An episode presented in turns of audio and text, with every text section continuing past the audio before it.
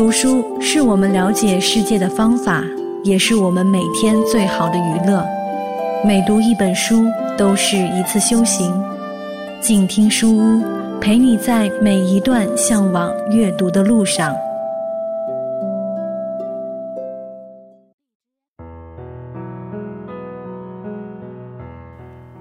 嗨，大家好，欢迎收听静听书屋，我是叶希。今天，我将与你一起分享由北京大学出版社出版、李嫣、徐德亮编著的《李嫣聊齐白石》。那阅读之前，我们先来了解一下：我们对齐白石真的熟悉吗？我们只知道他画虾，他的虾是怎么画出来的？是在什么情况下创造出来的？有什么独特的用笔方法？不同年代的虾画的有何不同？甚至，他究竟爱不爱画虾？这些问题，肯定不是每个人都能回答上来的。还有，他还画过什么？他画画的方法、步骤是什么？他用什么样的笔？和颜料。他有什么画画的秘方？他怎么教徒弟？这些问题，好多国画专业的学生也不一定说得上来。而我们今天，就是要通过李嫣、徐德亮共同编著的这本《李嫣聊齐白石》，更深入的了解齐白石先生。先来简单的介绍一下。因为齐白石的大弟子是李苦禅，李嫣先生是苦禅先生的公子，而徐德亮是李嫣先生的徒弟。那接下来，我将以第一人称“我”来代替徐德亮，带你走进齐白石先生。那今天要分享的是。第一章，第一部分。那年我九岁，师爷九十二岁。我问：齐白石先生是艺术巨匠，对中国画的影响远远不止几代人，但是余生也晚，没赶上。但我想，就算是够岁数的，现在见过。齐白石先生的人也不多了，因为当年能见到先生的人肯定不会很多。您在当年是见过齐先生的，请问您是哪年生人？李嫣答：“我是一九四三年生于北京，所以我的父亲苦禅老人给我起名叫李嫣，燕京的燕，别念成李燕。”变成女孩子了。我问：“齐白石先生是哪年去世的？”李嫣答：“他是一九五七年九月十六日过世的。齐先生当年就是世界知名的大画家，他的地位再加上年岁的问题，现在见过齐先生的人。”尤其是画界见过齐先生的人，肯定已经不多了。李延达，很少很少。所以我想请你聊聊，当年你是怎么见的齐先生？第一眼看到他有什么感觉？当年您父亲怎么把您带到齐家的？李延达，我对我师爷。是先闻其名，后见其人。可以这么说，我父亲平常谈到自己的艺术经历和教学，举得例证最多的，就是他的恩师齐白石先生。他称齐白石先生，从来不直呼其姓名，总是称老先生、先生，或者齐老先生，连白石老人。这么称呼都很少。可以讲，他对白石老人竟如父亲一样，确实是恩师。他经常给我讲到齐爷爷如何，齐爷爷如何。当年齐爷爷跟我讲什么什么，所以在我没见过齐爷爷以前，齐爷爷的形象，好像在我心里已经有了，是一个慈祥的老人家。当然，那时候我太小了，孩子太小，一般大人不愿带出去，带出去丢人现眼。尤其是我小时候不是好孩子，特淘气，淘气的都出名了。所以我父亲去齐老先生家，肯定不能带我去。慢慢的长大点儿了，懂点事儿了。那年大概九岁，我父亲说：“你不是老想见你齐爷爷吗？快过年了，我带着你到跨车胡同见你齐爷爷。”给他拜年，我怯场，没出去过。我说：“见齐爷爷，我说什么？”他说：“到那儿，你就记住，别多说话，先鞠一个大躬。齐爷爷过年好。他要是送你点什么，老年间特别兴送压岁钱，你双手接，退回来。”再鞠一个大躬。还是那句话，谢谢齐爷爷。别的说多了你也记不住。就这样，带着我就去了。当时您几岁？李延达，我九岁。白石老人是九十二岁。到了跨车胡同一看，白石老人家里，一到过年。去的人真是鱼贯雁行，门就甭想关了，就开着了。进去以后，屋里已经站满人了。那时候，老师如果坐着，弟子们一般都是站着。他坐在常坐的藤椅上，那真是仙风道骨。甭问这是谁，这人准是齐爷爷。父亲带着我进去，我按照父亲的叮嘱，进门就先鞠一个特大的躬。齐爷爷，您过年好。白石老人一看，问：“苦禅啊，这个娃是谁家的娃？”我父亲说：“这是我的孩子，李嫣。”白石老人说：“我没得见过。”过去来的不是他。我父亲说，过去来的是他哥哥李航，杭州生的叫李航。这个是北京生的，叫李嫣。这个娃过来。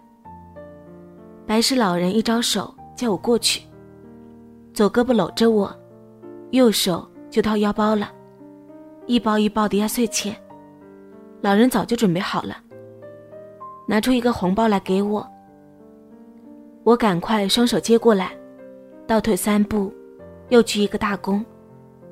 谢谢齐爷爷。老人还挺高兴，就招呼老尹。老尹这个人其实很有文章可写。他是一个清末的太监，清大一灭亡之后，宫里好些太监、宫女。都遣散出来了。这些人有的命运很惨，过去都是家里穷的不得了，才把自己家的小男孩送出去交给太监们，净身做手术，成了小太监，归大太监管。大太监们想法把自己培养的小太监插到宫里的内务府，这样他在宫里的势力就大。老尹学的挺伶俐的，可是没进宫呢。清朝灭亡了，这样的太监一般出来以后没有人认，没有人管。一般家里都觉得这是耻辱，子辈们都不管他。我问：“老尹还没进宫呢。李彦达，没有，但是怎么伺候老爷子，宫里有什么什么规矩，他全都懂。那难道还有人认有人管的太监？李彦达，有啊。里面有的比较红的太监出来之后，外头有拉洋车的，以为他们可挣钱了。一看这太监出来，过去就称爷，这爷那爷的。其实太监不应该称爷，应该称老公。现在一说老公是丈夫，北京人以前管太监才叫老公呢。拉洋车的。一看阔太监出来了，赶紧就过去。爷，您上车，我养着您。知道他也没地方去，拉到家里伺候着。宫女可得拉岁数大点的，要不回家媳妇不干。好，养着太监可不白养。这些太监从宫里带出来的东西，都是稀世之宝。太监那时候。在宫里偷宝贝，看金银，都跟看铜铁一样，金银都不偷，偷的都是稀世之宝。建国初期成立过一个组，陈毅直接领导，动员这些老太监向国家献宝，献的太多了。老尹呢，他就被白石老人收容了。老尹就是一辈子。伺候齐老先生，各方面来说，是非常的伶俐周到。你想，他是学过伺候皇上的，称皇上是老爷子，他称齐老先生也是老爷子。当时白石老人招呼老尹，意思就是把那边那个纸卷拿过来。老尹拿过来，当场打开。四尺三开的一张画，画的什么呢？天上飞的鸽子，底下一个篮子，装着俩柿子、俩苹果，题的篆字“世事太平”。这是用柿子苹果的谐音。当时世界上有一种运动，叫世界和平运动，因为大伙认为二战结束以后，现在冷战开始了。就怕什么时候起第三次世界大战，大家都呼吁和平。这是那时候世界的大形势。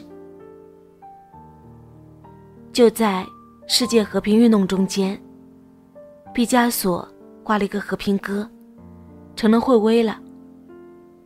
有人说：“齐老爷子，你也画和平鸽呀？”他说。我以前没有画过和平鸽，现在有人找我鉴定，拿出来齐老先生一九四几年画的鸽子，我不知道怎么回事儿。我说，那肯定就是假的呗。李嫣答，反正白石老人基本上是在一九五零年以后才画的鸽子。他确实是大师。他说：“我没画过鸽子，我得养几只鸽子看。”这事儿，梅兰芳先生知道了。梅兰芳跟白石老人可不是一般的关系，他们之间太亲密了。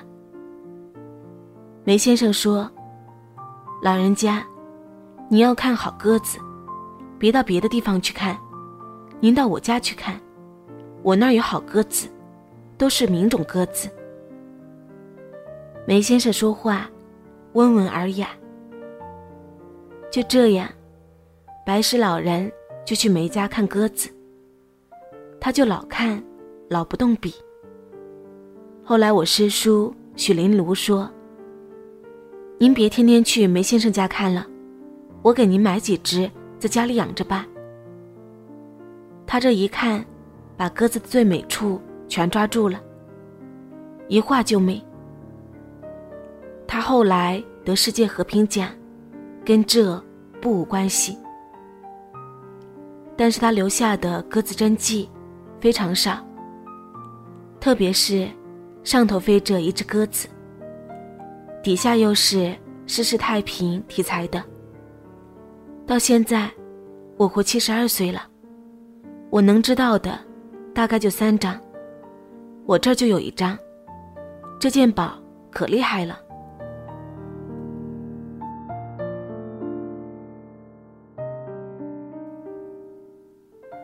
好啦，李艳聊起白石这本书，我们今天暂时就分享到这里。